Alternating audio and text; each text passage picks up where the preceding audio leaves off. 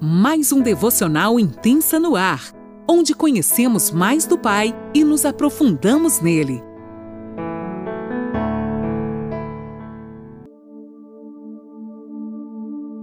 Olá, bom dia! Mais um dia se inicia e eu, Lani Nola, falo com você de Criciúma, Santa Catarina.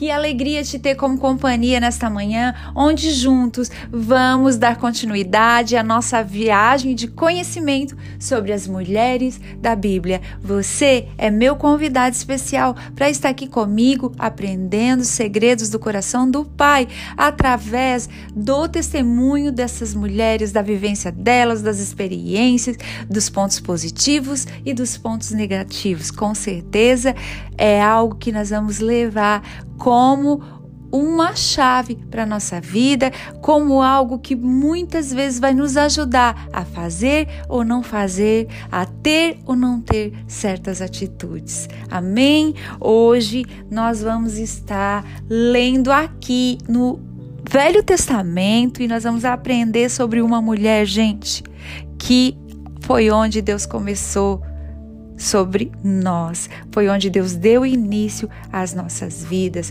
Foi ali que tudo começou. Nós vamos falar sobre Eva, a mãe da humanidade. Sim, ela, juntamente com o seu esposo Adão, foi onde Deus começou conosco. Uau, que coisa linda!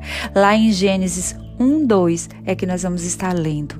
Vocês vão ficar ligadinhos, eu vou estar falando por onde nós vamos trilhar na Bíblia. Vai ser muitos versículos diferentes. Amém? Vamos lá então aprender um pouquinho sobre a, mãe da humanidade? Eu vou estar lendo em Gênesis 1, 27 na NVT. Assim Deus criou os seres humanos à sua própria imagem, a imagem de Deus os criou.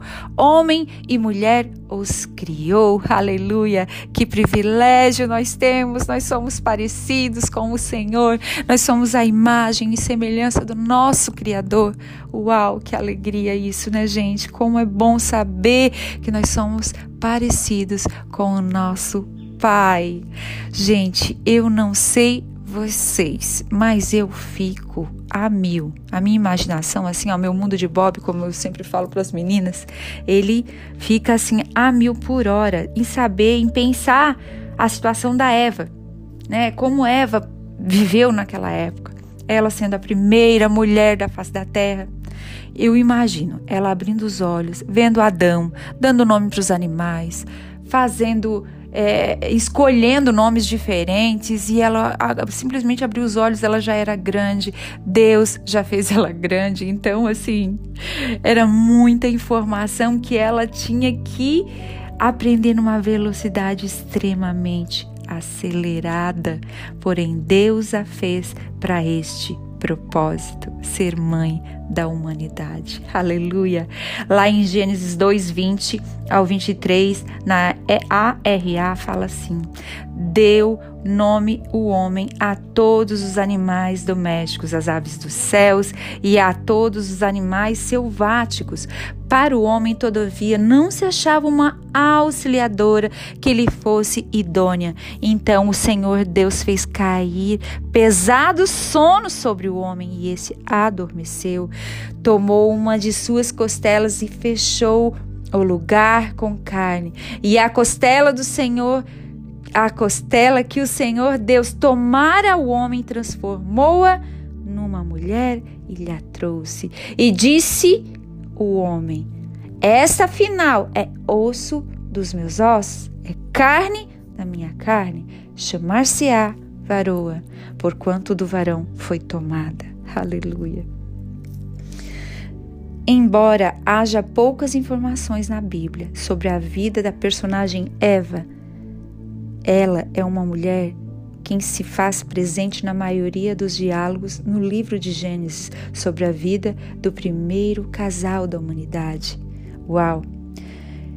Quando Deus fez Eva, algo que chamou muita atenção, além de saber que ele a fez da costela, simbolicamente ilustrando que ela caminharia lado a lado, não estaria nem acima nem abaixo dele, caminhariam juntos no mesmo propósito, entendendo seus papéis designados pelo Pai. Nós temos a mesma importância, a mesma validade, o mesmo valor para o Pai. Porém, nós temos papéis diferentes. O meu esposo sempre fala isso nos casamentos ou quando estamos ministrando para casais. É comum a gente falar isso. Deus é perfeito demais. Ele nos fez da costela para que a gente entenda que nem acima e nem abaixo nós caminhamos lado a lado do nosso esposo auxiliando. Não se achava uma auxiliadora que lhe fosse idônea.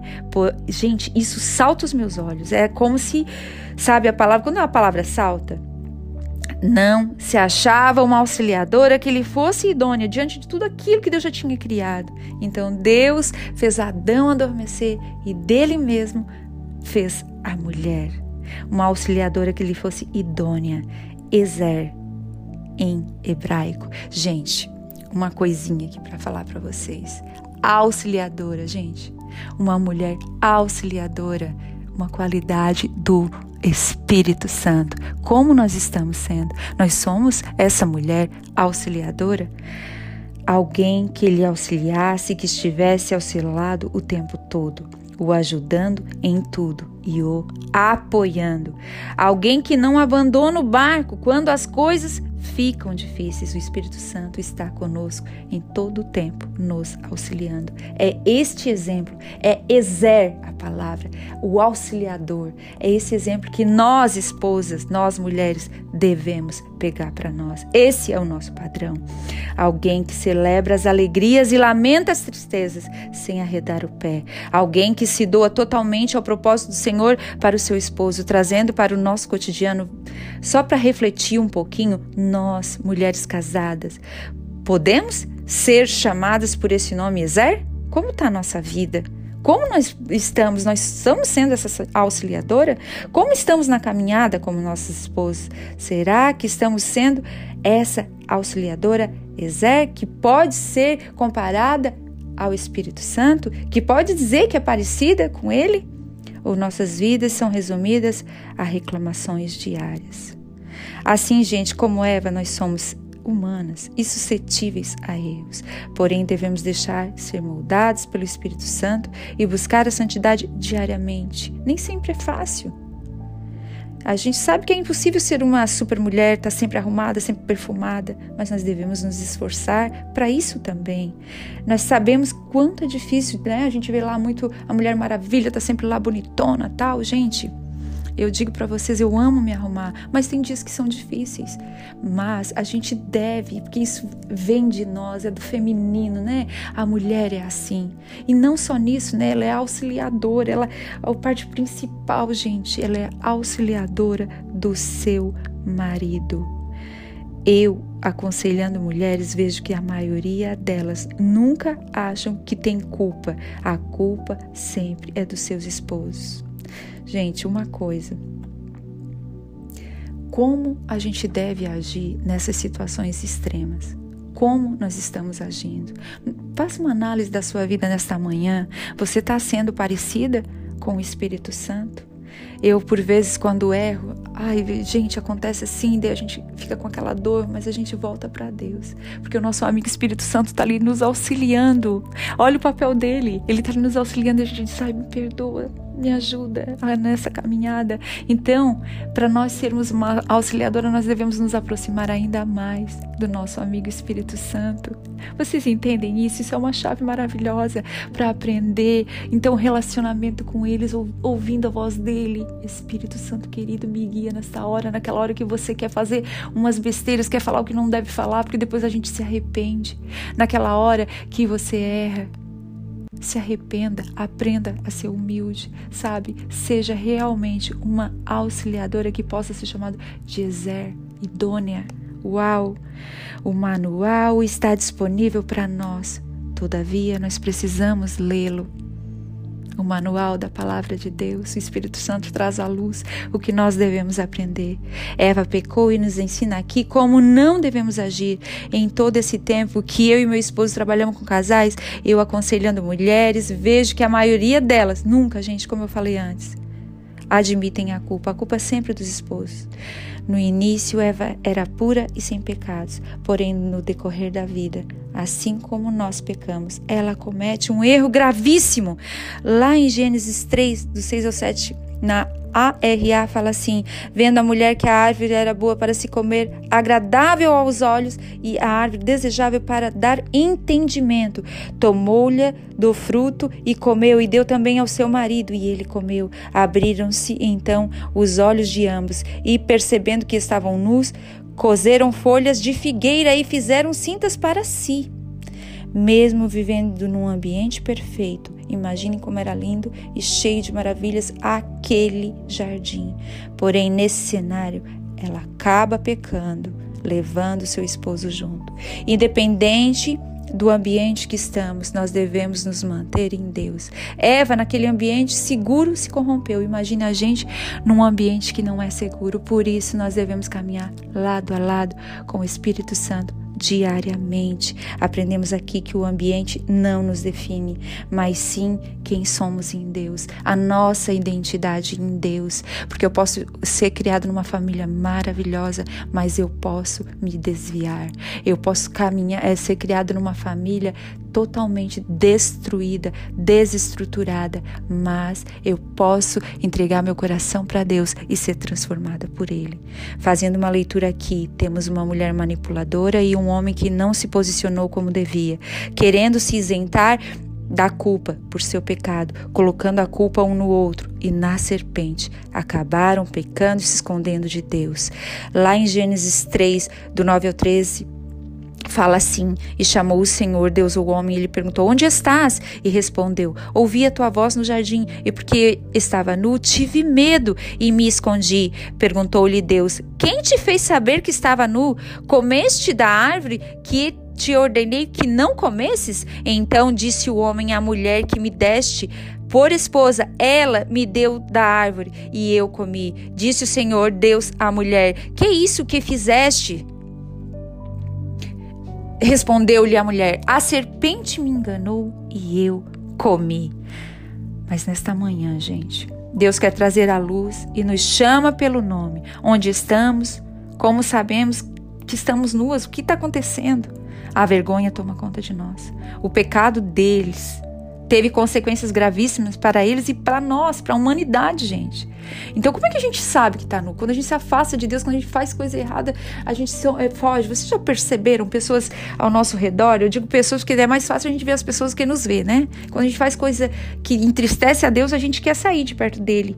Mas é bem o contrário. Nós devemos nos humilhar, pedir a misericórdia do Pai e perdão para que a gente possa ser consertada, ser curada e voltar para a presença dele diariamente. Eva foi tentada por Satanás e acabou se deixando levar, caído em sua cilada. Ele sempre vem com cordas fininhas, querendo nos enredar. Por isso, nosso relacionamento com Deus, nosso secreto com Ele, nossa vida diária de dependência de Deus deve ser nutrida para que não caiamos nas armadilhas de Satanás. Eu tiro uma lição muito importante aqui. Eva pecou e assim como nós teve que sofrer as consequências do seu pecado, porque quando a gente planta errado, a gente colhe errado. Inclusive em seu lar. Filhos voltando contra filhos, a gente sabe que Caim matou, Abel teve muita consequência todos os pecados deles, né? O pecado deles teve muita consequência grave. Assim como nós erramos, nós vamos colher sim tudo que a gente planta. E a consequência está aí, como diz um pastor que a gente já ouviu um dia, a fatura chega.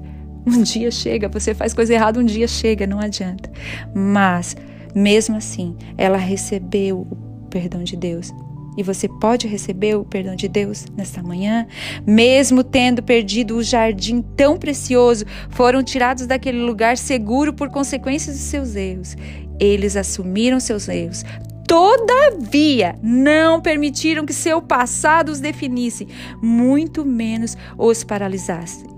Seguiram em frente. Deus está dizendo para você nesta manhã: o meu perdão está sobre a tua vida. Eu te perdoo, filho. Eu te perdoo, filha. Não deixe que os seus pecados ou o seu passado te definam. Siga em frente. Que possamos seguir em frente apesar dos nossos erros. Aceite o perdão do Pai nesta manhã.